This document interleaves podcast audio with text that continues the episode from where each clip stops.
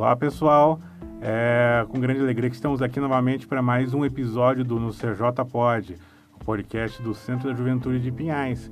Hoje aqui com uma convidada muito especial, a Bruna, que vai conversar um pouquinho aqui com a gente. Logo vocês vão ver sobre o que, que é um assunto bem bacana, bem interessante.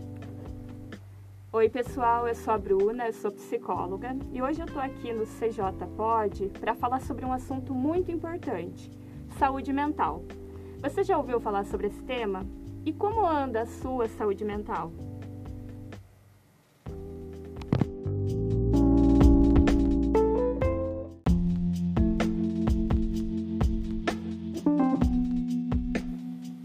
Um conceito muito popular sobre o que é saúde mental é o da Organização Mundial de Saúde, que diz que Saúde mental refere-se a um bem-estar no qual o indivíduo desenvolve suas habilidades pessoais, consegue lidar com os estresses da vida, trabalha de forma produtiva e encontra-se apto a dar a sua contribuição para a sua comunidade. É um conceito diretamente relacionado ao modo de vida de cada pessoa, ou seja, é uma condição determinada por diversos fatores entre eles condições de alimentação, moradia, acesso de atividades educacionais, de lazer, de esporte, a situação financeira e de renda, além da ausência ou presença de problemas de saúde. É importante pensar que o conjunto desses fatores irá melhorar ou prejudicar a nossa saúde mental.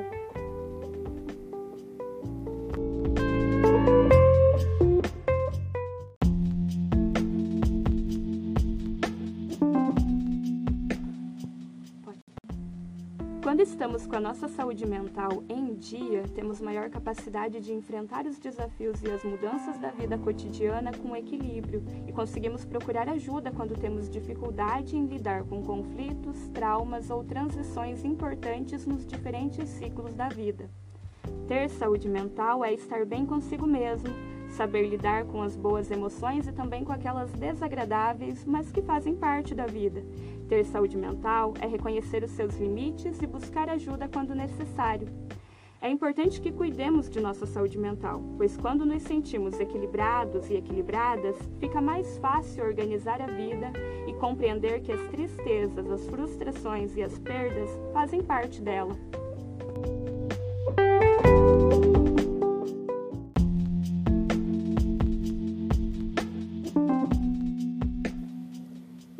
Contribui para a nossa saúde mental? Estar perto das pessoas que gostamos, atividades físicas podem ser fonte de bem-estar, de convívio social e alívio do estresse. A alimentação pode ser uma forma de manter a sua saúde mental em dia. Vários estudos sugerem que uma alimentação equilibrada e rica em micronutrientes pode favorecer o seu humor e, consequentemente, a sua saúde mental. Buscar atividades de lazer. No ritmo de vida que vivemos atualmente, em que dedicamos muito tempo às atividades de trabalho ou estudo, é importante reservarmos tempo para fazermos coisas que gostamos, seja ler um livro, realizar uma atividade de artesanato, escrever, ler, cantar, dançar, entre outras coisas. E também dormir. Por mais que pareça redundante, dormir é muito importante. Precisamos descansar.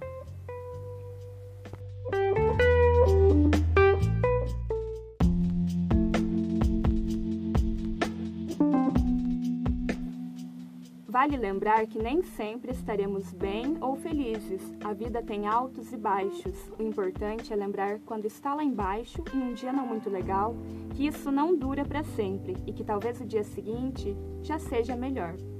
É importante entender que existe um sofrimento que é da vida, quando perdemos alguém que amamos, quando terminamos um relacionamento, quando saímos do emprego, quando nos afastamos de nossos amigos, quando encerramos um ciclo, tipo quando terminamos o ensino médio. Nestes momentos é esperado que a gente se sinta triste. Mas quando esse sofrimento é muito intenso, difícil de carregar, é importante dividir com alguém e, até em alguns casos, buscar ajuda profissional.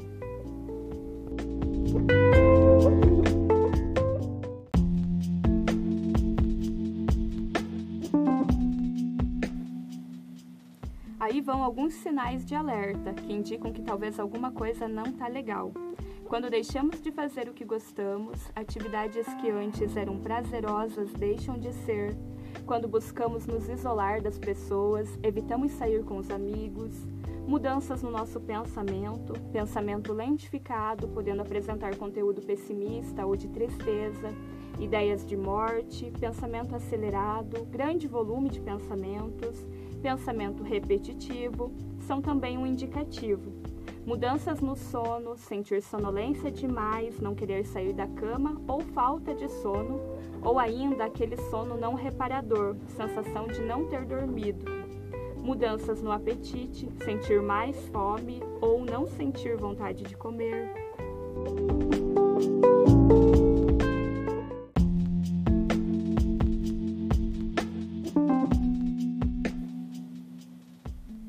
Instabilidade emocional, sentir tristeza, alegria sem motivo aparente, oscilações de humor e ainda autolesão, comportamentos que podem incluir arranhar-se superficialmente, cortar-se ou queimar-se. É um comportamento relacionado à tentativa de redução de estresse e ansiedade. Algumas pessoas não conseguem lidar ou entender o que estão sentindo e acabam recorrendo a esses comportamentos que são danosos para si.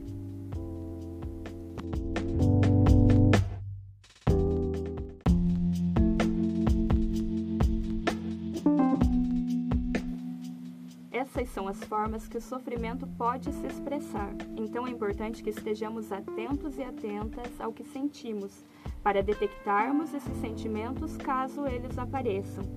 Se aparecerem, não fique em silêncio, peça ajuda. Falar pode ser o primeiro passo para entender o que está sentindo.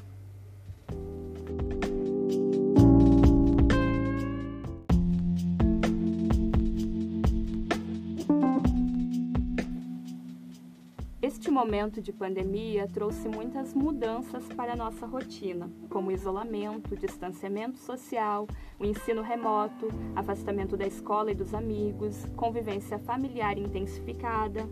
Com isso, provocou muitos sentimentos, tais como ansiedade, angústia, incertezas. Além disso, muitas pessoas passaram ou estão passando por perdas nos diferentes processos de luto perdas afetivas, perdas financeiras. Ao longo da pandemia, boa parte dos jovens teve suas atividades escolares e sociais afetadas. Tanto o afastamento dessas atividades no início da pandemia, como o retorno nas condições em que vivemos atualmente, atuam como estressores e afetam diretamente a saúde mental dos jovens.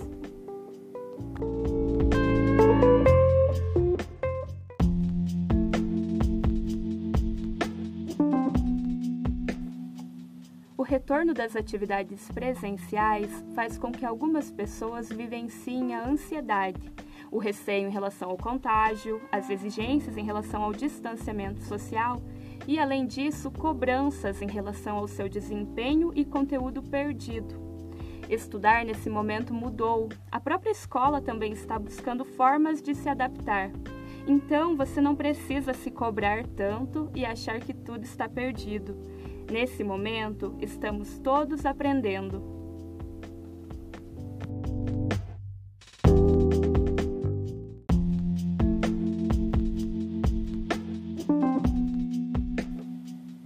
Além disso, com a pandemia, houve um maior consumo de conteúdo da internet, das redes sociais, e isso também pode ter impactos em nossa saúde mental.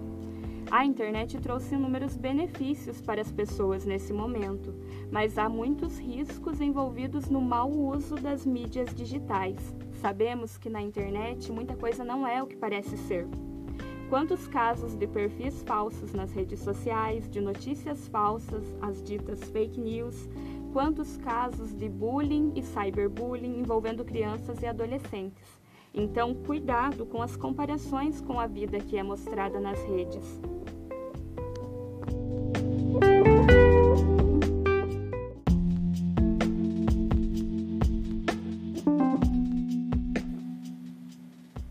Diante de tudo isso, é preciso escapar da ideia de que temos que esconder o sofrimento. Quando falamos, outras pessoas passam a se preocupar e aí nós vamos enlaçando, criando redes de apoio. E não há problema algum em buscar ajuda. Isso, aliás, é um sinal de maturidade e crescimento. Às vezes a gente precisa de alguém para nos escutar. Esse alguém pode ser um amigo, um familiar, um professor, uma pessoa de confiança. Pode ser também um profissional de saúde.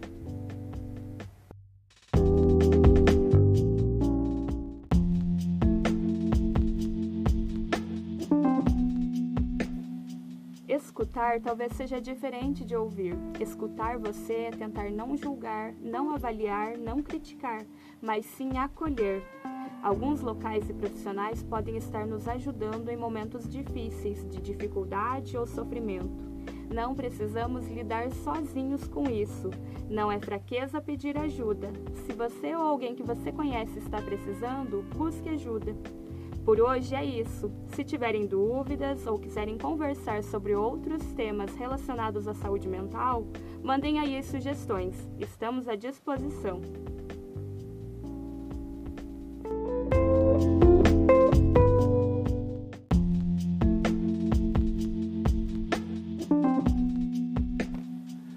É isso aí, então. Muito obrigado, Bruna, é, pelas fantásticas informações que trouxe para a gente, pelos fantásticos esclarecimentos. E, pessoal, mandem suas dúvidas, mandem suas sugestões é, por meio das nossas redes sociais. E nos sigam no Facebook, no Instagram. E até o próximo episódio no CJ Pod, no mês que vem, também com, com um tema bem bacana. Até mais.